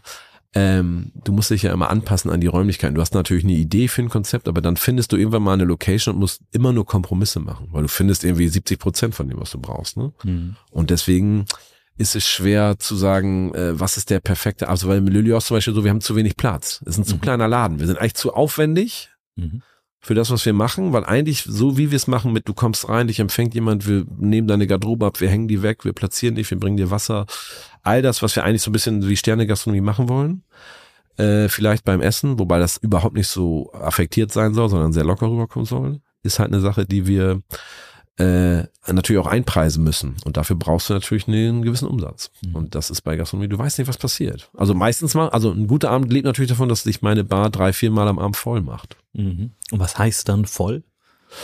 Das ist Unterschied. Mittlerweile haben wir zwei, zwei Etagen. Ja. Ähm, also unten haben wir so eine maximale Kapazität von 60 bis, und dann kommt es drauf an, 70, 80 mhm. Leuten, je nachdem wie gut die gelaunt sind, dann ist es sehr bumsvoll, ne? mhm. ist es dann. Und oben ist es ähnlich. Also das heißt, ich kann so maximal 100, 120, 130 mhm. Leute zeitgleich im Laden haben. Mhm. Und in der perfekten Welt habe ich das natürlich zwei, dreimal am Abend. Jetzt hattest du gerade nicht die perfekte Welt die letzten zwei, drei Jahre, um mal ganz kurz das Thema zu streifen. Da war es bumsleer. Das, ja, auf Gerüchtsfolge. Ja. Mhm. ja, wie hast du davon erfahren? Wer hat dich Wie ich davon erfahren ja, habe? Wer hat dich darüber informiert? Übrigens, äh, du darfst heute Abend die Tür nicht öffnen. Ja, eigentlich ja keiner. Das war ja ganz interessant zu lernen, dass das so, ähm, dass man sich das, also, dass es so eine so ein neues Rechtsgefühl gibt von, wenn du selber nicht Fernsehen geguckt hast und es trotzdem machst, bist du schuld. Mhm. Also weil eigentlich gab es ja nicht so richtig, es gab ja nicht so die Mühe, auch nach ein, zwei Jahren nicht, dass man gesagt hat, wir haben uns jetzt mal einen Verteiler aufgebaut, wir kennen alle Unternehmer der Stadt, wir schicken den mal eine Nachricht, sondern es war ja so, das musste man sich selber erarbeiten. Mhm. So, also klar haben wir das mitbekommen, weil es das ja zugespitzt hat und dann, ich weiß noch, wir haben an dem Tag eine Veranstaltung gemacht im Erdbeerfressenden Drachen bei unserem Freund Thorsten. Und dann kriegten wir irgendwie über soziale Medien mit, dass das jetzt in Hamburg wohl auch schließt, auch zu sofort. Dann habe ich halt in der Bahn gerufen und gesagt, ihr könnt, das war gerade so 18, 19 Uhr, ich gesagt, ihr könnt eigentlich wieder Feiern machen. Da waren ein paar begeistert, habe ich gesagt, gebt den Glas Champagner aus und schickt die nach Hause. Und dann bin ich noch in der Bar vorbeigefahren und habe, glaube ich, sechs Flaschen Champagner abgeholt, bin nach Hause gefahren mit drei, vier Freunden von dieser Feier, wo wir waren und dann haben wir die der getrunken. Ja. ja. Wie bist du persönlich da durchgekommen durch die Zeit? Ja, es ist ein weites Feld. Es war, also es ist anstrengend, die Zeit. Also ich glaube, was man selber daraus macht, ist eine andere Frage. Also mich hat viel da wütend gemacht und, und verärgert, äh, weil ich da einfach mit vielen Sachen nicht einverstanden war. Aber es ist, wie es ist. Mit wem diskutierst du solche Sachen? Wer bringt dich da sozusagen mit durch die Zeit? Ist das etwas, Meine wo Frau. du damit mit deiner Frau? Ja? ja, ja, die ist da ein ganz toller Gegenpol. Mhm. Ja. Ohne die wäre ich wahrscheinlich irgendwie im Amok gelaufen oder so. Da, da hättest du mich wahrscheinlich jetzt im Knast interviewen müssen oder so. ja, gut, wer dir auf Social Media folgt, ich meine, du bist da ja wirklich auf allen Kanälen aktiv, hat das ja sehr wohl mitverfolgen können. Äh, du hast da aus deinem Herzen ja auch keine Mördergrube gemacht. Nö, das stimmt. Was dann ja auch, was man natürlich auch über die Zeit lernt, dass das sehr missverstanden wird. Ne? Weil es natürlich, deswegen rede ich da ungern drüber, weil es ein, also ist halt ein emotionales Thema und das ist halt sehr schnell schwarz-weiß und mhm äh, man darf das nicht kritisieren, so, weil irgendwie, also mittlerweile darf man es ja ein bisschen, jetzt, jetzt ist jetzt gesellschaftlich nicht mehr geächtet, jetzt ist das okay. Mhm. Ähm, und ich, also es geht ja gar nicht darum, dass man eine globale Pandemie, Pandemie nicht gemeinsam bekämpfen will, sondern es geht ja um, tatsächlich um die Ausführung und da finde ich, gibt es schon viel zu kritisieren. Mhm. Aber jetzt haben deine Läden wieder geöffnet? Was sind die nächsten Schritte? Was kommt als nächstes für dich? Ja, wir haben tatsächlich einen gerade verkauft. Ich habe nur noch offiziell ich habe nur noch einen eigenen Laden, mhm. äh, das Le Lion. Äh, und tatsächlich ist mir das, also tatsächlich den zweiten verkaufe ich morgen. Ach. Ich verkaufe morgen meinen Restanteil von der GmbH. Morgen beim Notar, ja. Äh, wir, bin noch beteiligt. Haben wir das hier exklusiv? Ja, ja, am Berliner Bahnhof äh, habe ich, noch, hab ich noch einen kleinen Anteil. Das ist ein tolles Projekt, das ist in den Deichtorhallen. Mhm. Äh, habe ich auch mit meinen Partnern Rainer und früher war Thorsten da noch mit drin. Jetzt sind das, hat sich das so ein bisschen gedreht. Das war ja auch sag mal, ein harter Hit, weil das hat gerade vor Corona aufgemacht. Wir haben das alles geplant vor der Pandemie, auch die ne, alle Geschichten und dann ging es los mit der Pandemie. Und mittlerweile läuft das wieder sehr erfolgreich und jetzt gab es einfach so über verschiedene Gründe, jetzt kommt da, jetzt kommt da ein, zwei neue Leute mit rein, die da, glaube ich, richtig frischen Wind reinbringen, was mich sehr freut. Ich glaube, es wird richtig gut, aber für mich hat sich einfach so ergeben, dass ich sage, ich muss da gar nicht mehr, also ich habe da nichts mehr so richtig beizutragen. Mhm. Und deswegen, gerade bin ich ein bisschen Schaffst du wieder. Raum für Neues. Genau. Ich, bin- ich bin tatsächlich, das kam jetzt über verschiedene, wie gesagt, gab, war alles nicht so geplant, hat sich so ergeben, äh, war nicht langfristig geplant, aber jetzt haben wir nur noch eine, oder ich betreibe nur noch eine aktive Gastronomie selber, das Le Lion. Was ich gerade gut finde, Mhm. weil ich gerade so eine Zeit habe, also, ich, also Gastronomie ist sehr im Wandel. Ne? Wir müssen ja auch noch ein paar Dinge sortieren, wie gesagt, äh, Einschränkung von unternehmerischen Grundrechten und so weiter. Also das Schlimme ist ja nicht, nicht nur, dass es passiert ist, sondern was davon hängen bleibt. Also wie weit sich Leute äh, dauerhaft immer einmischen bei jeder kleinen oder großen Geschichte. Das muss man ja vielleicht noch mal ein bisschen sortieren, wie sinnvoll das ist, sich da aktiv zu machen. Und ich glaube halt, was ich bei Gastronomie gelernt habe, ist, dass es noch mehr um das Thema Marke geht und dass es darum geht, dass man Gastronomie, glaube ich, sehr anders denken sollte in Zukunft. Äh, Es trifft nicht für alle gastronomischen Konzepte früh, aber für das, was ich mache. Ähm, und das ist, glaube ich, so ein bisschen was, was ich oft auch mitkriege, wo so einige zum Beispiel im Einzelnen drüber nachdenken, dass du eigentlich sagst, du hast eigentlich so eine Fläche, ist ein Touchpoint mit deiner Community, würde man sagen. Und dann musst du aber natürlich darüber hinaus zusehen, dass du das noch auf anderen Wegen, ich will nicht unbedingt sagen monetarisierst, aber auch, also dass du noch mehr schaffst. Ne? Wie kann ich dieses, dieses, wie kann ich den Leuten dafür was für nach zu Hause bringen? Wie kann ich den Leuten, also sei es jetzt mal, weil es wieder zumachen muss, aber einfach auch, weil das natürlich dadurch plötzlich so ein interessanter Motor wird, weil dann wird es skalierbar. Also weil dann habe ich plötzlich was, was ich in der Gastronomie nicht kann, weil wenn die voll ist, ist es voll. Kann ich leider niemand mehr reinlassen. Also zwei natürlich noch und drei Freunde vom Chef, aber dann nicht mehr. ähm, und dann wird's interessant. Und das versuchen wir jetzt gerade so ein bisschen beim Lilly auch umzubauen. Ne? Zu sagen, okay, wir müssen ein bisschen mehr drüber nachdenken. Also das heißt so, das sind so die kleinen Learnings, die ich über, über Corona gelernt habe. Ich habe bei diesem Webshop angefangen mit, äh, das heißt Trinkabenteuer, wo wir die Leute nach Hause beliefern mit irgendwelchen Schnaps. Ja. Und das funktioniert gut. Ja, also es ist klein. Ne? Wir, ich mache da, also das mache ich tatsächlich mit meiner Schwester zusammen selber. Ja. Immer noch. Wir sind jetzt endlich. Ich habe da viele unternehmerische Fehler gemacht. Äh, Lear- Learning eher natürlich. Was hast du gelernt? Äh, dass Online-Business anders äh, schwerer ist, als es, als man sich das vorstellt. Also einerseits finde ich es total faszinierend, weil die Geschichte war natürlich, wir haben dadurch, dass wir, es gab ja sieben, acht Monate keine, kein Feedback von der Bundes, aber auch der Hamburger Senat, was die Gastronomie, die ersten sieben Monate gab es keine Infos. Also zu, das, das einzige Thema war, ihr macht zu, ihr kriegt irgendwie 9000 Euro Hilfe, das war's. Mhm. Das war ja für alle ein bisschen, wo du sagst, aber könnte ein bisschen eng werden, so langsam. Also gut, Kurzarbeitergeld gab es auch noch fairerweise. Und da war so eine Zeit, wo wir einfach auch merken, dass wir liquiditätsmäßig gerade ein bisschen eng wurden. Mhm. Und dann haben wir irgendwie, weiß ich nicht, habe ich mir gedacht, okay, vielleicht verkaufen wir mal, weil wir haben so einen großen Stock an alten Champagnern und so. Und wir haben halt viele Stammgäste, die das lustig finden und natürlich gerne trinken. Und dann habe ich mir überlegt, wie verkaufe ich das denn? Also äh, vielmehr, wie mache ich Cash? Ich verkaufe das an unsere Stammgäste, weil die es ja auch cool finden. Habe ich, habe ich so ein Win-Win. Also weil Mhm. es, die richtigen Leute kriegen das gute Zeug. So, die haben Bock drauf, die finden das dann noch vom Laden cool und so. Und dann habe ich über Nacht, über in zwei Nächten mir einen Shopify-Shop aufgesetzt und äh, habe dann einen E-Mail-Newsletter rumgeschickt und hatte irgendwie alles verkauft. Mhm. Und dachte, das ist ganz interessant. So, das ist, so geht das. Distanzhandel. Hab dann natürlich gelernt, ah fuck, du musst das verschicken. Da brauchst du Kartons für, die müssen zertifiziert sein, sonst lehnen die das ab. Also die ersten haben drei, vier Tage länger auf die Ware gewartet, weil ich ein bisschen unorganisiert war. Ich hatte mir das anders vorgestellt. Auch scheiße, Magnumflaschen passen gar nicht in die kleinen Kartons und so. Und die müssen besonders gefüllt sein und so. Aber das habe ich dann alles hingekriegt mit vielen Nachtschichten so, alles verschickt. Und das fand ich interessant. Und daraus habe ich dann äh, Trinkabenteuer gebastelt. Ähm, nach wie vor, wie gesagt, das ist, glaube ich, sehr klein, aber wir haben jetzt Ideen, das wachsen zu lassen. Wir sind dann erstmal auf den Saal in Niedersachsen gegangen, weil der stand leer. Haben da einfach ganz viel Alkohol aufgebaut und das verkauft. Und haben dann so Sachen gemacht wie Cocktails für zu Hause, Locktails und so. Äh, und viel Kram, so, viel Sachen ausprobiert, viel gelernt. Und dann ging das ja wieder los mit der Gastronomie und dann habe ich gesagt, okay, jetzt suche ich mir eine Logistikhalle, gehe nach Hamburg und finde hier, habe dann in Ahrensburg ein echt cooles Logistik Thema gefunden, so eine tolle Halle neben so den, die heißen Brausturm, ganz toller Bierverlag, die ganz weit viel verschicken und so.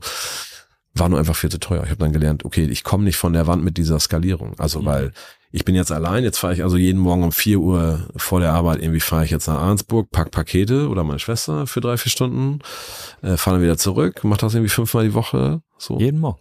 Ja, also fast jeden, je nachdem, was für Bestellungen waren oder was für wow. Aktionen oder dann die Wochenenden auch und so. Ne? Also es war dann schon ein äh, ausgiebiges Hobby. ähm, und äh, war auch nicht immer 4 Uhr, also war auch meistens 6 oder so. Auf jeden Fall äh, habe ich dann einfach gelernt, dass, okay, das Problem ist jetzt natürlich, du brauchst ja eigentlich Leute dafür, dafür musst du aber auch wieder ganz andere Infrastruktur schaffen, dafür muss, also ich habe einfach dann, das habe ich falsch eingeschätzt und gemerkt, okay, das zu skalieren müssen wir ein bisschen anders machen und habe jetzt einen Partner gefunden hier in Hamburg, Hatraco, Mhm. ich weiß nicht, ob du die kennst. Mhm. Das ist ein alter Stammgast aus dem Le Lion. Ich habe ihn immer Shampoos Kai genannt, deswegen ist er mir sehr sympathisch. Das scheint also ein Mann von Ehre zu sein. Und äh, der, der macht, der hat mich immer angesprochen. Ich habe das am Anfang auch immer ignoriert. Der hat gesagt, Maja, ich helfe dir mit dem Shop. Ich sage, ja, aber nicht so Stammgäste.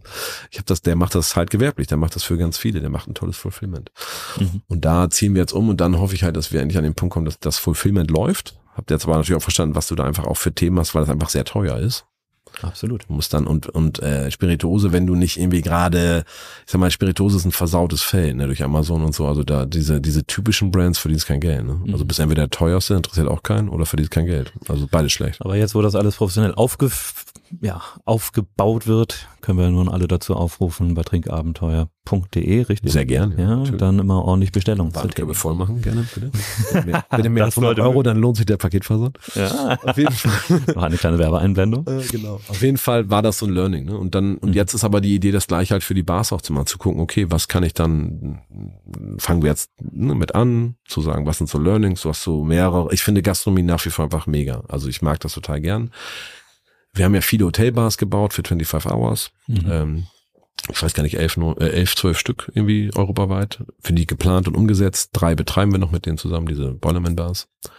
Ähm, und was ich da einfach zum Beispiel gelernt habe, ist so Gastronomie, wie gesagt, zu skalieren in sehr groß ist halt echt ein Riesenaufwand. Ne? Also Mhm. ich sehe für mich Gastronomie wirklich als, weil ich das mag. Ich liebe kleinteilig. Ich, mag, ich möchte da gerne kleinen Unternehmer bleiben, also nicht steuerlich, aber Mhm. von, von dem Handhaben. Ich habe lieber sieben Mitarbeiter als 70. Mhm. Äh, weil ich glaube auch, dass so gute Gastronomie funktioniert. Mhm. Und vielleicht macht man irgendwann wieder mal einen zweiten Laden oder so, weil das reizt immer schon, aber es ist auch nicht leicht. gespannt, was da noch kommt. Ja, genau. Aber äh, äh, mittlerweile sehe ich halt dieses Betätigungsfeld drumherum. Was kann ich Mhm. draus machen? Was kann ich aus den Marken machen? Was kann ich dann in eine andere Welt transferieren? Was können wir da vielleicht generieren an Umsätzen, an Sales? Mhm. Weil, wie gesagt, Gastronomie ist anstrengend. Ich mag es sehr gern, aber es ist schon ein Feld, was, ja, Fordert. hat gerade Spaß, ja. Jörg, was für eine beeindruckende Reise. Zum Abschluss habe ich auch für dich eine Frage. Ich meine, du bist ja Vater und du hast viel gelernt, viel erlebt. Jetzt stell dir vor, du hast ein Blatt Papier, ein weißes Blatt Papier und einen Stift. Mhm. Alles, was du deinen Kindern hinterlassen kannst, ist das, was du draufschreibst. was würdest du draufschreiben? Oh Gott. Ähm, tatsächlich finde ich das, also ich gebe sehr, also ich, ich glaube, wenn man, also lass mich kurz, ich, ich sag dir gleich, was ich draufschreibe, aber vielleicht, ich finde es, äh, also ich finde, man, man liebt seine Kinder bedingungslos und machen, was sie wollen. Also Mhm. es ist so, ich, ich habe da nicht so eine Mission, äh, gestalterisch tätig zu werden, um denen zu sagen, hier, du mach das. Werd Unternehmer. Doch, das würde ich schon gern sagen, aber nein. Ähm, ich weiß es nicht. Also ich würde sagen, irgendwie sei höflich, bleib freundlich, sag bitte und danke, das wäre irgendwie ganz Mhm. nett. Bezahl deine Rechnung, besser als dein Vater, möglichst schnell. äh, dann hast du schon mal wenig Stress. Also wenn du das, wenn du immer nett bist und äh, niemanden nervst, das ist doch schon mal eine gutes, gute Voraussetzung. Und dann würde ich sagen, enjoy the ride. Also äh, mach das, wozu du Spaß hast, also was dir Spaß macht. Solange du alles äh, für dich geregelt kriegst, mach was immer du willst. Also, weiß ich nicht. Ich habe da nicht so eine große Mission jetzt. Wie gesagt, ich finde, Kinder liebt man bedingungslos und freut sich, egal was sie machen, solange sie es irgendwie natürlich über die Runden kriegen. Mhm. Das wäre so ein bisschen zu sagen, hey, pass darauf auf, dass du das, was du, worauf du Bock hast, bezahlen kannst und mach das. Ja, wunderbar. Ja. Dann möge das immer so sein. Das hoffe ich sehr.